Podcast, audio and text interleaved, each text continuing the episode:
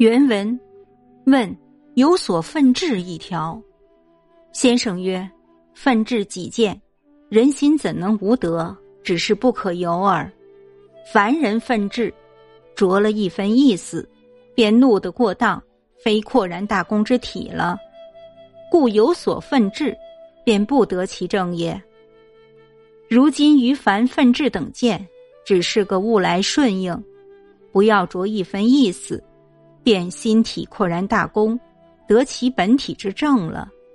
且如出外见人相斗，其不是的，我心亦怒。然虽怒，却此心阔然，不曾动蝎子气。如今怒人亦得如此，方才是正。译文。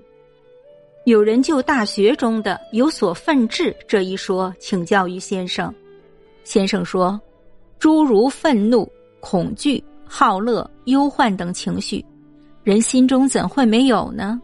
只是不应该有罢了。一个人在愤怒时，较容易感情用事，有时会怒得过分，就失去了阔然大公的本体了。因此，有所愤怒，心就不能中正。”如今对于愤怒等情绪，只要顺其自然，不过分在意，心体自会扩然大功，从而实现本体的中正了。